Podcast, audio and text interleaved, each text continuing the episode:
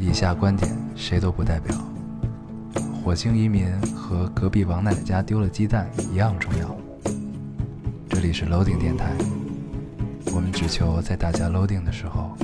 带来点无聊。Felt like the weight of the world was on my shoulder.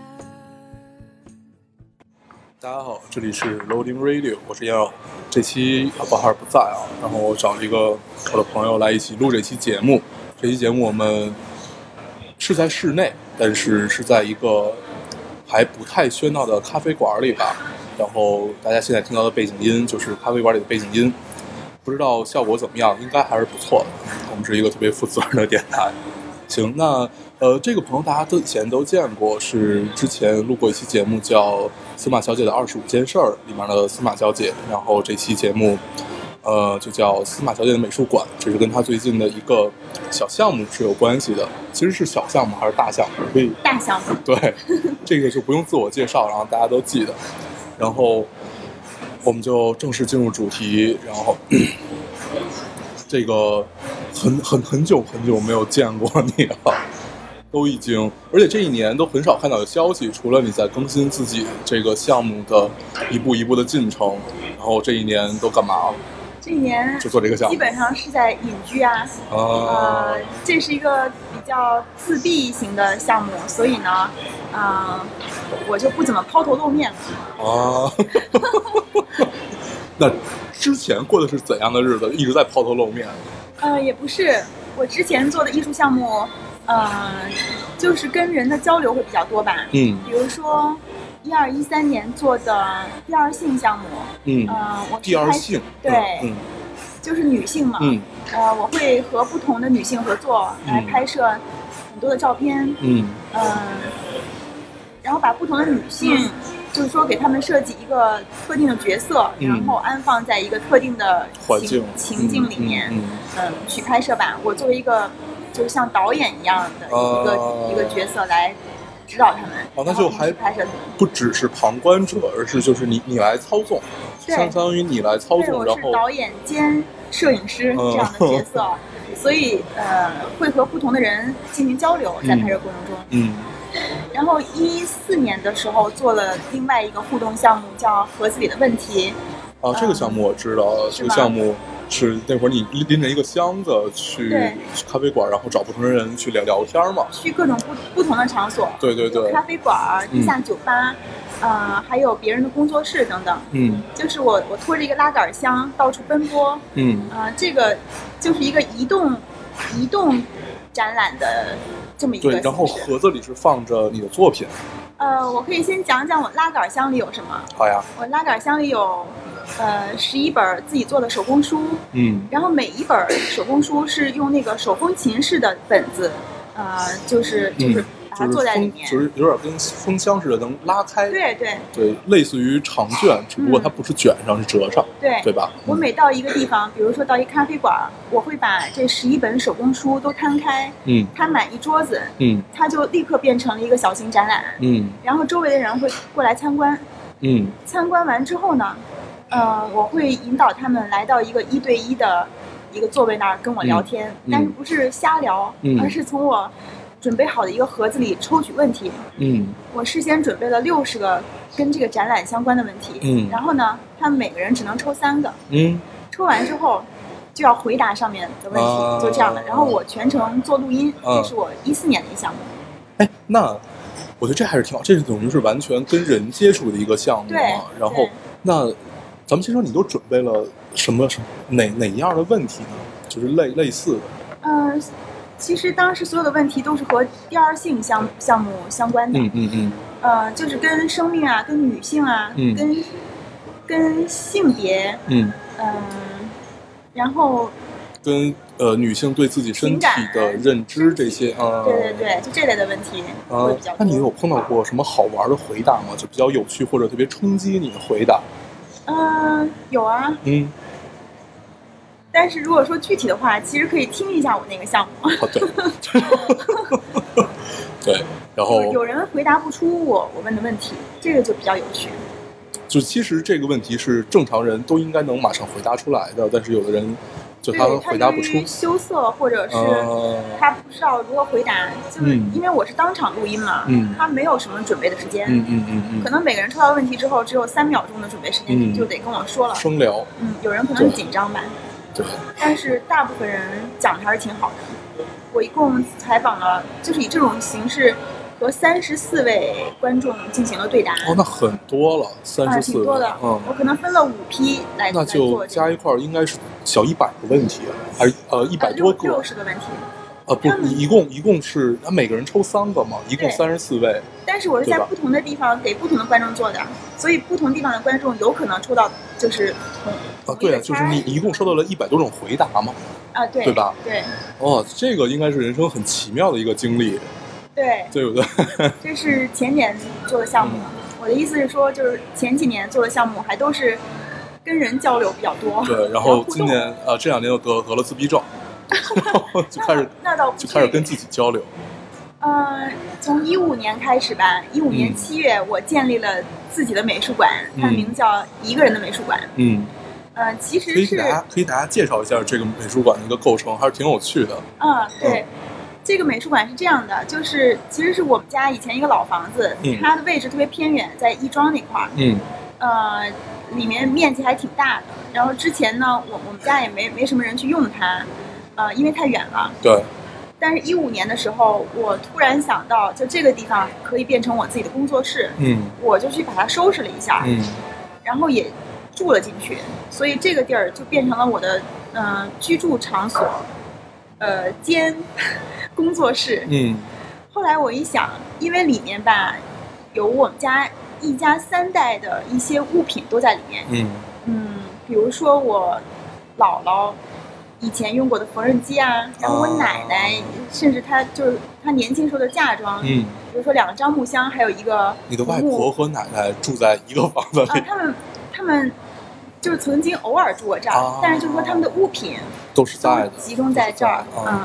呃，樟木箱啊，然后嗯。红木八仙桌啊，这种东西，还有我妈年轻时候拉过的手风琴之类的，嗯。然后还有很多我的东西，我爸的东西，然后这些我就对这些物品产生了一种特别的感觉，因为我突然觉得天，天然的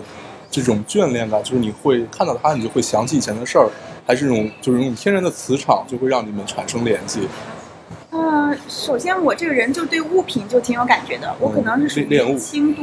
恋物癖吧。嗯然后我就觉得这些物品，它可以作为我之后创作的材料，而且是特别丰富的材料。嗯我就想到了，我我为什么不把这个地儿，同时当成一个我属于我自己的美术馆呢？嗯我可以在这个房子里面用里面的所有东西做作品，嗯然后在这个房子里面展出，展出完了之后，我把展品拍下来放在网上给大家看。嗯这个就是呃最初想建一个属于我自己美术馆的一个一个原因。啊，那我因为之前也看到这个美术馆的简介，它是嗯每次只能招待一个人，呃，其实是准确的说法是里面只能有我一个人。对，就除除非是你出去，然后里面会有另外一个人，对，但我还没有试过。对，就是说在这个实说白了，它是一个不允许别人进入的私人的美术馆。对对，然后你所有的展览方式其实是通过网，去去通过通过互联网来呃呈现在大家眼前、嗯。这样的一个方式。我觉得这个嗯。美术馆有好几层的意义，嗯。一个是刚才由于我对就刚才说的，由于对物品的迷恋，所以嗯我我希望能用这个房子本身里面所的所有的这些物品来做作品。嗯。然后第二个就是我我想用这种形式来反抗传统的美术馆艺术权利系统。对，就是传统的展览都是你必须去一个特定的空间，比如说某一个真正存在的美术馆，嗯，嗯，然后通过去跟策展人撕逼，然后怎么样怎么样，最后一步一步的你这个，说的比较狠，对，啊，对，就是艺术家需要通过策展人来策划自己的展览，然后在一个美术馆或者一个画廊展出，对，等于然后来的观众呢，也也是，就是说他们必须要集中在这个空间，都都涌过来看这展览，对，我觉得挺费事儿的。嗯然后还遇到一个情况，就是有一些展品在那些正规的美术馆里可能就无法展出。嗯嗯，我就想起了我的某些作品在 一四年的时候被撤掉的情况。在连州是吧？啊对在连州那个摄影节。对对对，对我拍了两组女性，嗯就是可能跟裸体什么的有关，然后就嗯莫名其妙的被被撤下来了。对，嗨，啊其实这也不算是莫名其妙吧，他肯定有自己的审查机制，只不过这种审查机制很很变态而已嘛。对，对，然然后我就想，那我自己的一个美术馆里，肯定是我我可以自由展出嘛，对就没有这种限制。对，嗯，而且在这所美术馆里，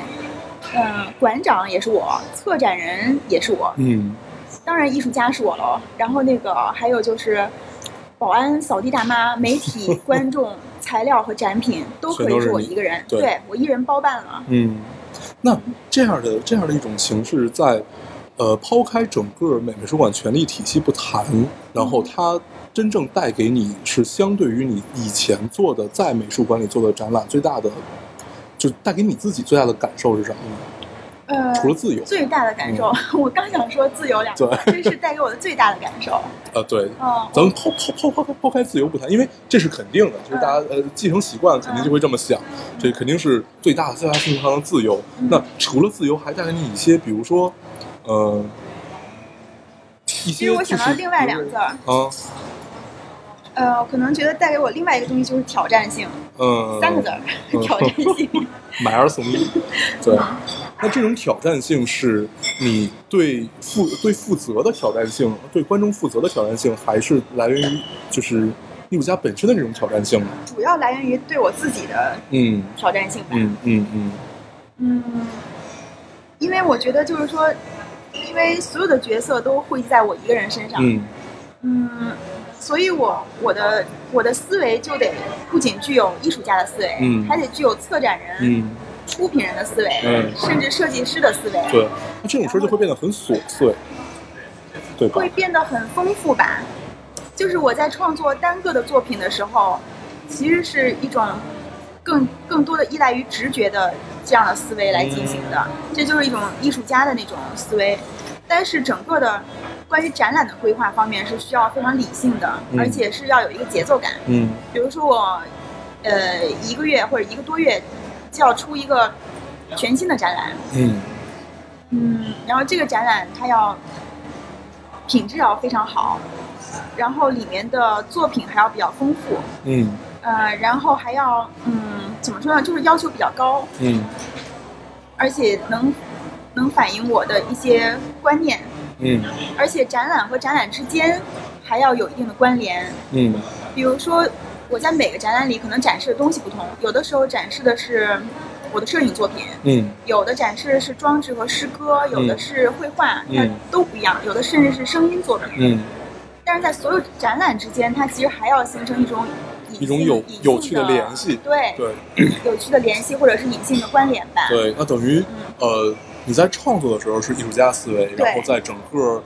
布展，然后包括最后最后呈现在大家眼前的时候，应该是一个策展人的这么这么这么这么一个方式。对，嗯然后我还想提及一件事儿，就是因为我之前在伦敦，就我在 LCC 嗯学的那个专业其实是设计管理专业，嗯我当时读的硕士。，LCC 就是圣马丁对吧？啊，不是，LCC 是伦敦传媒学院，哦我们和圣马丁属属于同一个大学，就是伦敦艺术大学，啊，但我们是传媒学院。嗯我学的专业是设计管理，嗯就是其实它的主主要课程就是说，教给我们用设计设计的思维进行项目管理这样子的。哦，然后我当时的选修课里面有策展，就是嗯我我选修了策展和创造力学。嗯，创造力学。对对，嗯这个可能在国内比较少见。嗯嗯嗯嗯，它是就是开发你的创造力的一种学科，是比较那概念概念化的啊一个课程。那这个最最后也是用作品的形式去毕业吗？嗯，我是用？我是用作品的形式，嗯我的就是我最后的论文里面有三分之一这么大的比重是我我给自己策划的展览。啊嗯，最后在圣马丁展出了，嗯就是当时是那个展览叫另一个欧洲，啊其实是我的摄影展。嗯嗯，但是整个整个都是我自己策划的。嗯嗯，其实从那个时候开始我我就对对五年五六年五五年前吧，前就开始有了这种想法。嗯然后我当我做一个人的美术馆的时候，我就想到了这件事儿，嗯我就觉得可以把嗯这样的这样的东西方式对放大来做，因为像这样一个项目，它其实嗯、怎么说呢，把我个人的才能，嗯，比如说把我学过的专业设计管理方面的呃这些技巧，嗯还有那个策展的策展的技能，还有我艺术家的创造力，嗯。嗯，甚至是我我大学期间的理理科思维全部都对呃结合在一起了，然后能让我最大程度的发挥自己的能量吧，所以觉得特别适合我。嗯，你是特别擅长整合一些事儿的人，你可以把好多事儿整合成一件事儿，对对吧？对你太了解我了。对这个能力 是太屌了。我我一直想把我好多事儿整合成一件事儿，但是最后，因为我是那种直线性思维的人，就是我我必须干这件事儿就只能干这件，然后嗯其他任何都是另外一件事儿，嗯它必须是两条笔直的线在往，它可可以可以中间有弯路，但是它必须是，呃。因为我的初衷一般都很单一，嗯然后我最后的结果我也希望它是单一的，嗯所以这基本就是两两种不同的方式。嗯，但是我还是很羡慕你这种方式，可能也是天生的吧。对，因为这样它不累，它不会把你自己搞得特别特别辛苦。对对，因为在外人看来，很多时候我可能是做着几件完全不同的事儿，但是在我看来，他们可可以是一件事儿。对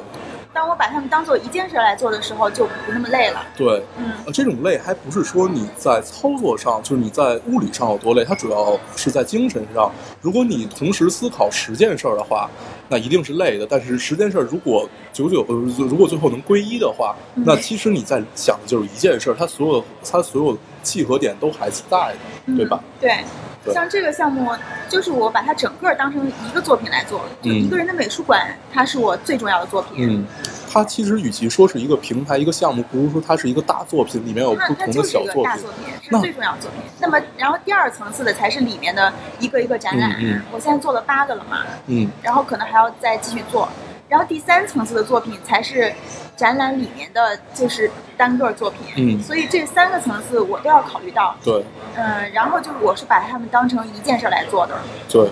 那咱们可以这么聊，咱们聊里面单独的一些项目。呃，我我我昨天看了看了一下，我觉得印象最深的是那个关于蓝这个项目。蓝是吧？对，蓝是呃，应应该是想。不能不能说是讽刺吧，就是想聊一聊关于北京雾霾这件事儿。就是你在灰里置身久了，所以你对蓝有一种特别的渴望。嗯。嗯，其实我并没有明确的说这个展览是针对是北京的雾霾的，对但它肯定还有这层意思。嗯其实蓝色是一个让人联想起自由、啊、天空、嗯海洋的这么一个颜色，难道没有忧郁吗？也有一点点吧。对但是主要是一种海阔天空的自由的感觉，嗯让人想呼吸的，就是那种感觉。嗯嗯嗯嗯那这种，因为你当时这个作品是呃拿拿了好多好多，在你身边儿这种蓝色的物品对来呈现的这整个你的感觉嘛，对然后呃这这些物品都是。在这个家本身就在这个家里的，对就是本身就在你的美美术馆美美术馆里的，嗯对。然后，嗯、后来我还想了一下，反正我我的地方是没有这么多蓝的。后来我还看了一眼，我说我的地方最多的是黑，就是大部分东西都是黑色，黑色或或者白色。嗯，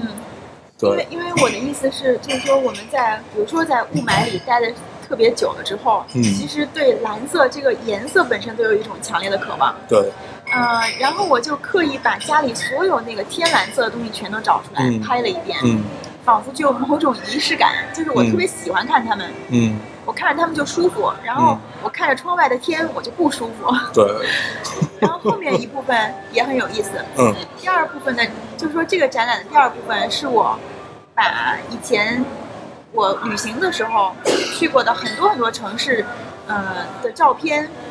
给剪了。嗯比如说我拍一些风景，那它肯定就是带有一部分蓝天之类的。嗯嗯我就把几十个城市的那个风景照片里，呃蓝天部分给剪下来了，嗯就其他景物全都去掉，然后就嗯剩蓝天。嗯我把一百多块蓝天，嗯、拼在了一个板拼成了某种形状，然后不是一个板儿，是整面墙，哦我卧室的整面墙 那现在这个还在吗？在，还在。嗯，对，在那这个应该是一看就会心情好的这我么一一面墙。睁眼一睁眼，现在就能看到一百多块天空，嗯，对，嗯，而且它还是来源于一个天空，然后最后都整合在你卧室的墙上。它来源于地球的不同角落的很天空多块儿对天空，比如说有的是欧洲一些城市的，嗯还有的是西藏的、新疆的，嗯好像就没有北京的，对，北京没有蓝。很少。对，其实今天早上还不错。今天因为昨天晚上不下雨来的嘛，所以今天早上还是挺蓝的。但是不知道为什么现在又灰了。嗯，然后，那咱们接着聊这个你的那个那个展览里面，你最花心思的，或者说，呃，你自己就是做完了之后对你冲击最大的是哪个展览？还没出就是在还没出现的吧？呃，就是之之之前的，咱们说之前哦我想。一想，冲击最大的，这个可能谈不上，因为都是我自己做的展览。嗯那就自己做的时候其实是都是很平静的，嗯呃，因为我知道我要干什么，然后要展示给别人什么东西，就是嗯，因为我觉得创作的时候，人不应该把那种特别感性或者是情绪化的东西带到对对创作，会影响作品。对，但是，但是我肯定，比如说我创作的动机里面会有让我特别冲动，的对对对。东，西。那我想一想啊，嗯。呃，我觉得最不一样的应该是那个看不见的展览，因为我觉得呃这个展览是最反传统的一个展览，嗯，因为它叫看不见的展览嘛，对就是说所以都是靠想。在在里面没有任何可见的作品，嗯。嗯，它是由我自己朗诵的十个作品方案，嗯。这十个方案呢，有的跟死亡相关，有的跟药物相关，嗯。有的跟性相关、嗯。等等，然后都是一些由于法律，由于目前我国的法律对，呃，可能无法实现的一一些想法吧。嗯嗯，聊聊啊，我特别想听。你你对其中有印象吗？我我有印象，我嗯。因为我记得印象中我听了几个，后来我还跟你聊，我说哎这个我特别喜欢，然后然后然后然后你说哎这个也是其中我最喜欢的一个，但是它根本无法实现，啊，我忘我忘了是哪个了，好像就是你第一个叫那个那个安乐死那个是哦第第几个？安乐死一条龙服务对对对对对对对，就是那个方案。对，我记得当时我听那个时候听特别开心，为什么呀？有一个这个，还有一个秘这对对对，我觉得这应该是欢迎。因为我觉得安乐死是人对自己最最大的尊重，或者说也是对别人我不知道，对人别人不太敢说，但是我觉得至少是对自己最大的尊重，就是我愿意去安乐死这件事儿，嗯，我觉得是一种对生命的尊重吧，或者说对对自己这一辈子的负责，你觉得呢？嗯，我是这样想的，我觉得人类是唯一可以决定自己死亡时间和死亡地点的这么一个物种吧。就是说，只有人是可以，嗯、人会有更多的权利去选择，对对，嗯可以选择死亡这种方式。嗯然后安乐死在很多国家其实是合法的，嗯比如说那些，嗯，就是得了绝症的病人，嗯不想在那种没有质量的生活里面再煎熬了，嗯然后就是就是想结束自己的生命，嗯得到一种解脱吧。嗯嗯，但是在我们国家可能还还不行。然后我想到了呃这件事儿，我就思考了一个问题，就是说安乐死它是不是嗯人的自由的某种体现？嗯所以呢，我就想了这个这个作品方案。嗯这个作品方案主要就是说，如果有人他想安乐死了，嗯但是又没有地方帮他实施，嗯嗯，没有地方帮他去做这件事的话可以来到我的美术馆，嗯我来帮他实现这个愿望。就一条龙服务，实现完了，我还给他拍照呢。他还可以临死前选择拍完照是否给自己打码之类的。嗯嗯，是就是对人性自由的一个反思吧，对觉得。它也有黑色幽默的成分，就是在对，作我记得嗯，嗯，我觉得真的还是呃，如果我们有一天能自由的选择自己的死亡，而且可以不受约束的选择自己的死亡，而不是只能选择，因为安乐死和自杀完全是两个概念。对，自杀你选择的是终结自己的精神和身体，安乐死更多的是你选择终结的是自己的身体。我觉得精神还可以可能是更多的是动机不一样，对，然后呃，其实也也可能是差不多的，对，我觉得动机基本差不多，就都寻都求解脱，都是不想活了嘛。然后嗯，呃，但是安乐死应该是尊重，自杀就更多程度上的，更程度上像一种逃避吧。对，对，更多程度是像一种逃避。对这个世界，对，因为安乐死的话，你会跟身边每个人都聊清楚了。嗯，因为包括可以安乐死的国家，他们也不是说你你想死就可以死了，你也要征得家人的同意。嗯就至他至少有两个人签字嘛，两个人还是三个人，我忘了。嗯可能每个地方不一样啊。我记得也是，也不止你要同意的，你的家人也要同意。嗯反正也是一种很复杂的这么一个方式。嗯，对，咱们聊安乐死，应一定一定会聊的特别严肃。嗯 咱们聊个，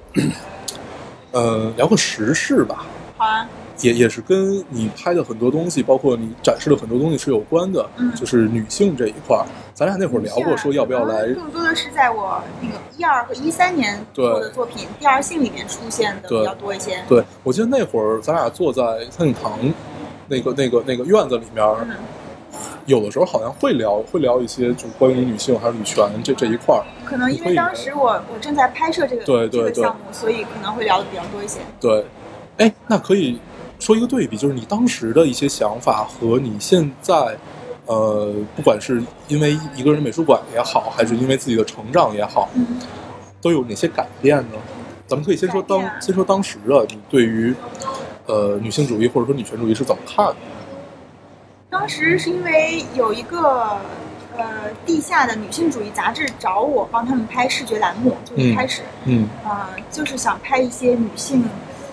的一种独立啊、自由的精神状态吧。嗯觉得，然后就是帮他们拍了几期，后来那个那个杂志可能就由于一些原因就停了，嗯但是我突然觉得这个项目还挺好的，我就自己把它继续下去了，嗯就变成了我的第二性项目。嗯我一共拍了十二位女性，然后拍就是给每一位女性拍摄的时候呢，我是给她们设计了一个一种角色和某种场景，然后道具也都是我给他们准备的。然后我希望在那样的情境下，他们能够嗯、呃按照我的我的一些叙述，嗯嗯，去自由的表现。比如说，我就举个例子，比如说在白夜那个系列里面，嗯，我把一位女性浑身涂满了白色的那个就是人体彩绘的颜料嘛，嗯就是涂的像一个活体雕塑一样，嗯然后让她在空旷的那个草地上面奔跑，或者跟一棵树发生关系，就嗯让她充分的表演出来这个东西。嗯嗯其实表达的是，呃，女性精神世界里面的自由和局限。嗯呃，还跟生长有关，就是嗯自由和生长吧。嗯嗯，是来表达这个的。我所有的这个项目里面拍摄的东西，其实更着重于表现女性精神世界里的状态，而并非是身体。对，嗯，我呃相信，就我对女性主义了解理解是，就我认为女性，不管女性还是男性，首先应该作为一个人存在，作为一个人进行嗯、呃独立的思考，嗯嗯，对，这样就是自由了，对。并并不一定非要去反对另一个性别或怎么样的。因为呃，一般一个一个权利战胜另外一个，不能说战胜吧，就是呃一大家现在追求的是平权嘛。就所谓平权，就是其实如果你只你只能用一种极端的方式才能争取到自己的权利，嗯一般革命都是这个样子的嘛。嗯但是革命的成本往往也是最高的，嗯然后但是改革又不一定那么彻底，嗯所以因为最近大家聊女权这件事儿聊的特别多，不管？最近吗？有有有有有，不管是从那个合一那个酒，就在七九八那边那个酒店嗯那个事儿，哦还是反正最最近这一就整个，而且你发现好多话题都能牵扯到这个上面，可能就是因为这个事件吧，我想最近，对最大对最大的一个事件就是因为这个嘛，嗯然后还有啊，之之之前不还有一个呃男的家暴把把他的妻子打死了，但是只判了六年，实际上他只做了两年就出来了这样一个方式。然后他对比了一下，呃，因为被长时间家暴，然后女性去反抗，然后把把她的丈夫给杀了，然后判了一辈子，然后判死刑什么都有，他做了一个对比。对，反正这两件事儿是最近比较热的。然后，嗯、我就突然想到了，就刚才聊过程中，突然想到你当时在拍整个女性题材的这一块儿，应该是对这个思考比较深的。嗯，对，其实我怎么说呢？最基本的一个观念就是，其实没有变。我从那时候到现在都是持有这样的观点，嗯，就是女性的自由就是人的自由。啊，对对嗯，首先是作为一个人，对，然后她嗯会有自己独立的嗯你所有的精神世界都应该是完全独立的嘛，就是你可以有自己的思考能力，同时你可以和男性有关系、发生关系，或者说你怎么样怎么样，但就是女你一女性定要作为女性拥有一个人呃应该有的权利，对吧？应该有的自由，嗯她她就是自由的。对，对，所以就好多好多好多，不管是杂志上还是呃，女还是女女权主义的这种口号，就是女权即人权嘛，其实是一样的，对吧？其实我连女权这个词我也不是特别认同。嗯，所以我一般愿更愿意说女性主义。对，对，然后嗯、怎么说呢？就是我我一直关注的是人的自由这件事儿。我嗯想起昨天是王小波逝世呃啊十九周年的一个纪念日，然后昨天的朋友圈里就呃出现了很多关于王小波对对的。昨天朋友圈基本就聊这件事儿然后我还转发了一个，嗯我特别喜欢这个作家，是因为他就是一个呃自由主义者吧。嗯然后我很很早的时候，很多年前就读了他的全集，然后就是对我的影响还挺大的，对我的创作还有人生观的影响都挺大的。然后嗯他所欣赏的一些作家，后来也成为我的精神导师嗯中的几位吧。嗯，因为他让我看到了这个世界里面，嗯，可以很自由的那那部分。嗯，呃，然后这牵扯就比较多了。对就是其实作家分为两部分，我认为嗯 一部分就是通过运用现现有的语言来反对现有的语言，嗯呃，我不知道我有没有解释清楚。然后另外一部分，他们是嗯创造出一种全新的语言来平行于现在我们所在的这个世界，然后就就是等于他们自己创造出一条更加自由的路。嗯，嗯，以比较轻轻盈、比较轻易的方式，嗯，来获取就四两自由拨。对四两拨千斤的这么一个对后者方式嘛后者嗯这个作家里面就包括王小波。对，我觉得与其说平行的一个语言，不是说平行一个思想吧，就是你能完全剥离开现有的所有思想，然后成立一个完全自主独立的这么一个架构在你剥离不开的小说里。现有的所有思想啊。对，因为这个特别像科幻小说，嗯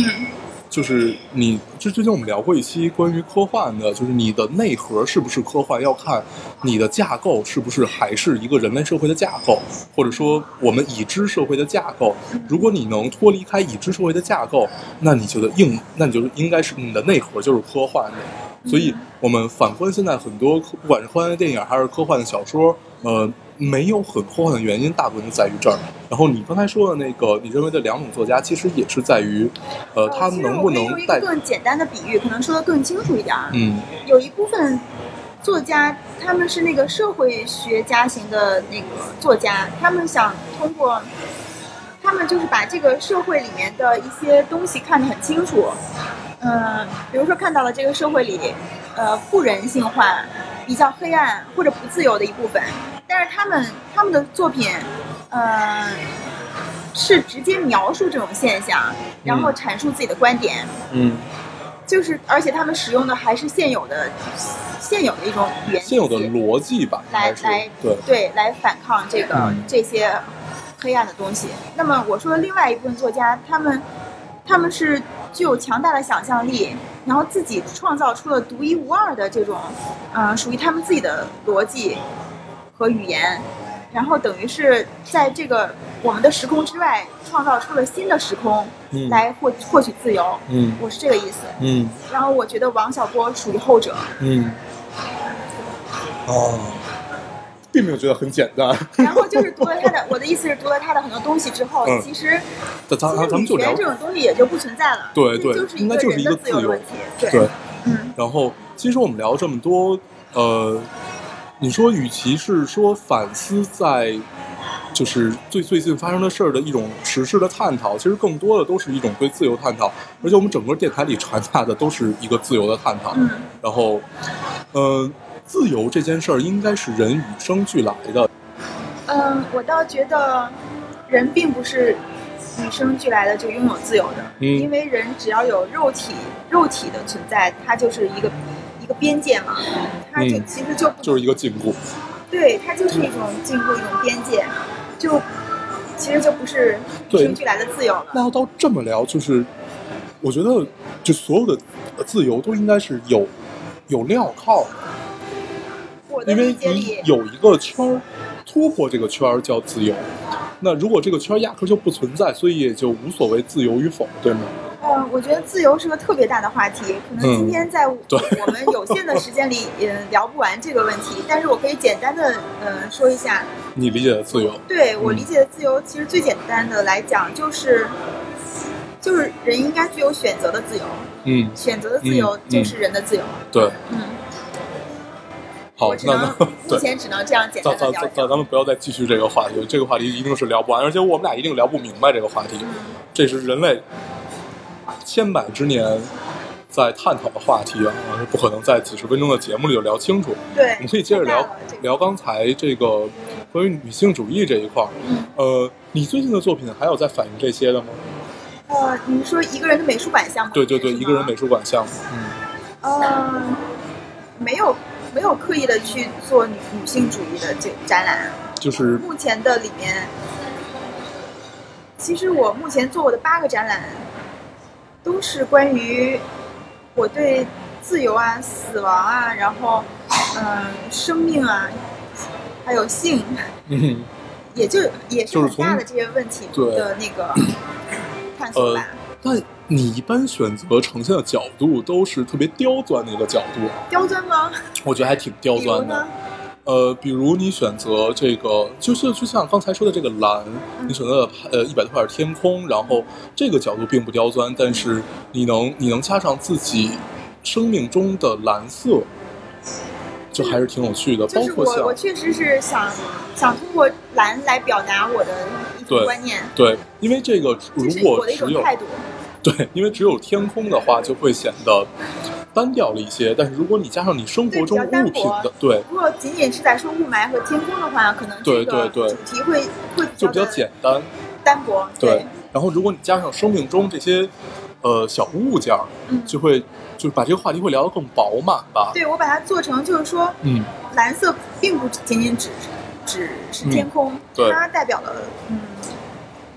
让更你联想起自由的一切，它对都是都是蓝色，都可以是蓝色。但是一般我如果别人跟我说蓝，我的第一反应应该就是忧郁。忧郁，对，就是就呃，个人有，因为呃每个人自己的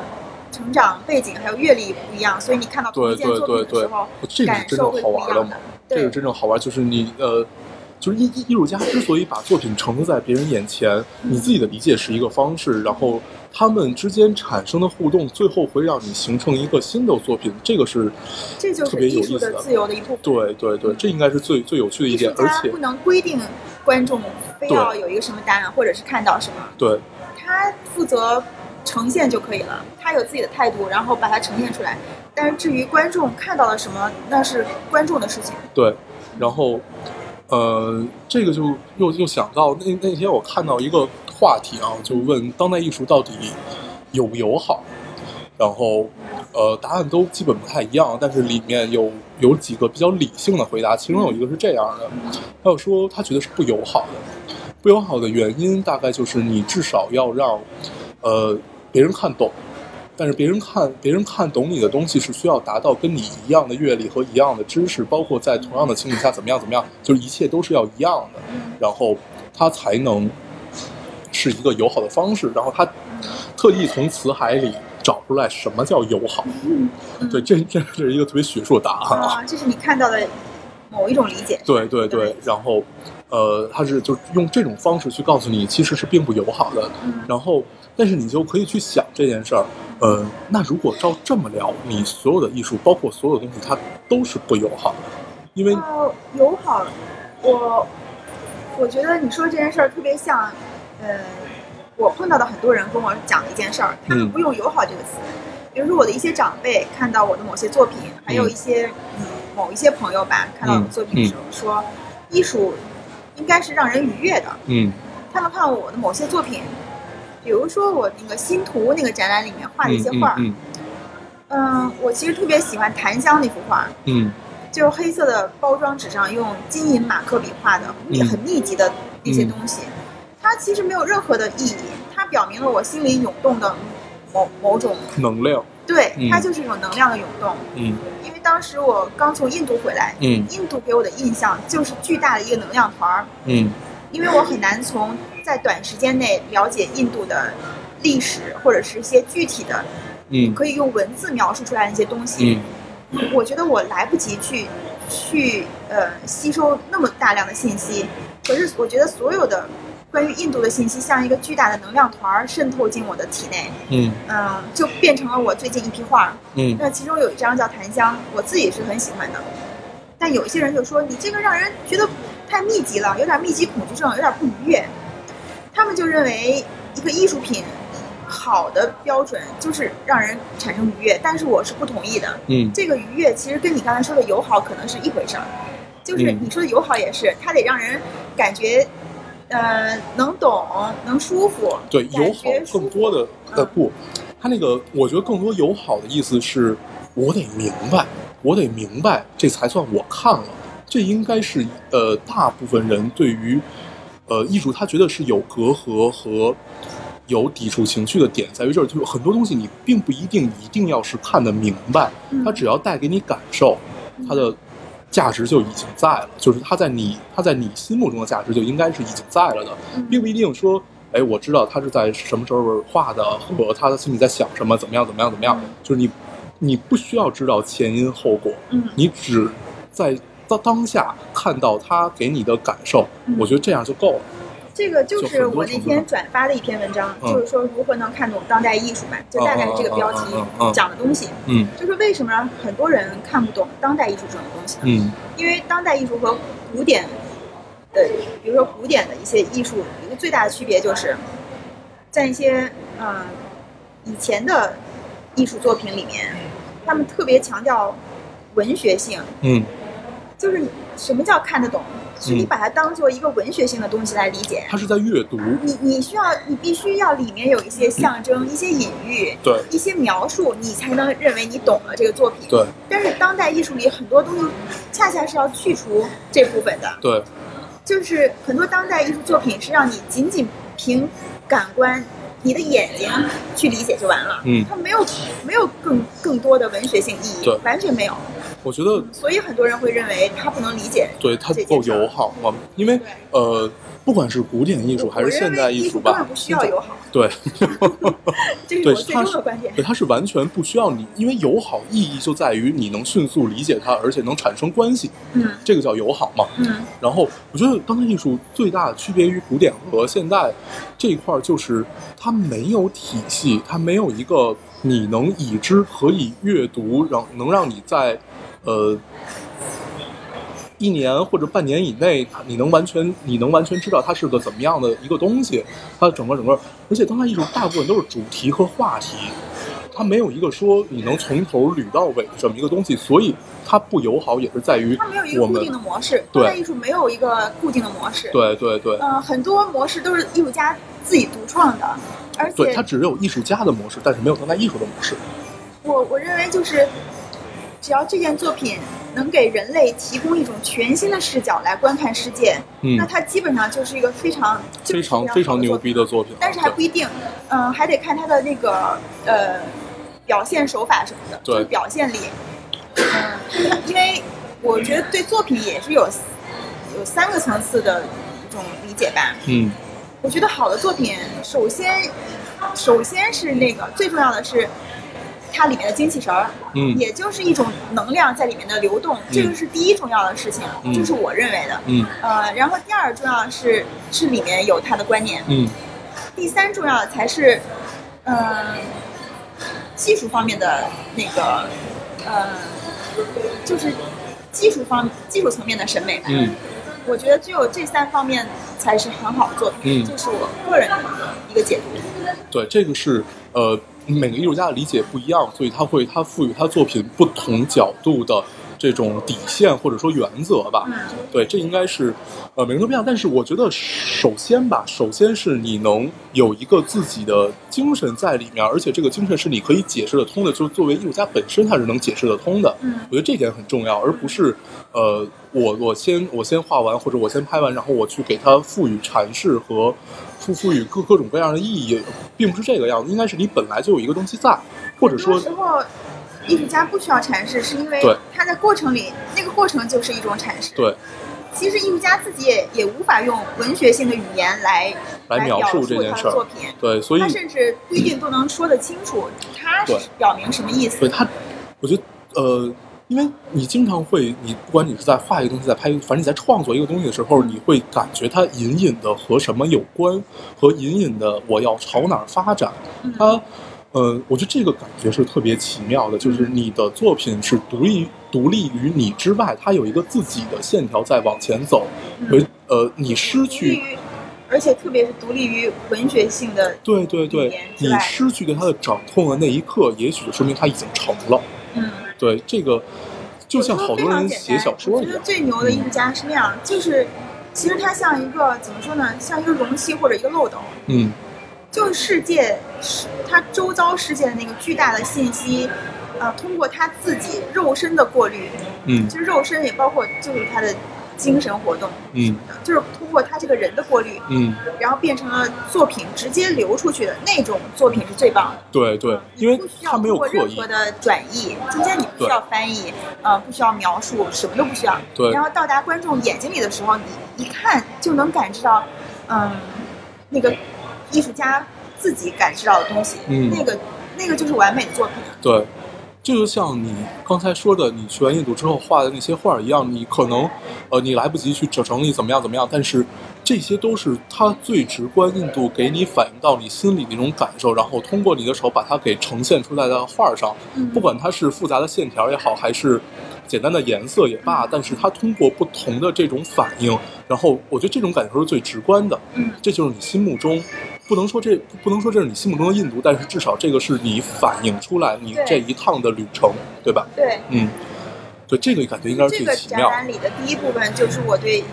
印度的一个感知。对，嗯反正这期我们聊了这么多哦，呃最后给大家做一个小小的总结吧。其实并没有什么好总结的，但是大概做一个总结就是，呃，我我起码起码来聊这一期，刚开始想的就是这是一个人人都是艺术家的时代，因为我们当时，因为我当时看好多留言呀、包括私信都有提到说我要去学艺术，我要去学什么学什么，然后但是家里不同意，或者我家里同意，但是我不知道方向怎么样怎么样，呃。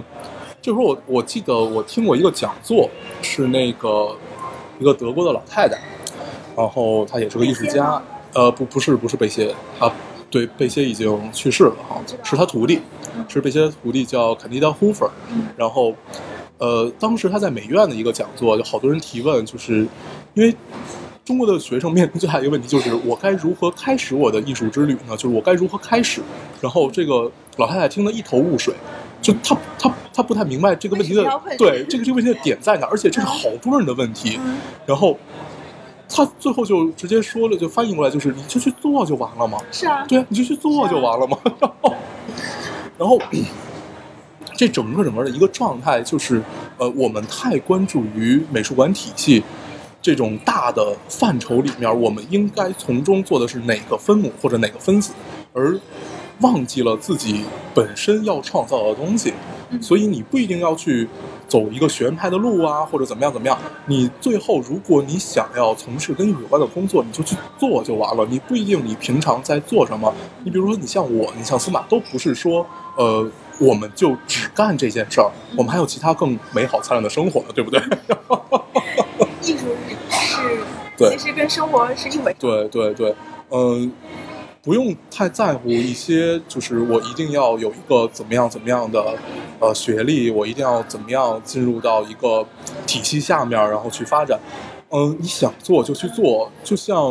有一个电影叫《三傻大闹大闹宝莱坞》，就翻译过来特别傻的一个名字啊。里面有一句特别好的台词，就是你追求卓越，成功自然就找上你了。对，其实，在里面根本没有就成功与否，甚至有时候连卓越都不用去追求对，其实完全源于一种本能吧。对你就你到底想要什么，你去做；你到底想表达什么，你去表达，你就 OK 了。行吧，那这期节目我们聊了很多啊。对，如果大家大大家对这个感兴趣的话，可以去关注一下那个司马老师的这个公众微信号啊。自己来对对对，你自己说打一个。小广告。好啊，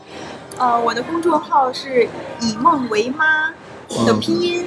二零一五。嗯，啊，欢迎大家来参观我的展览，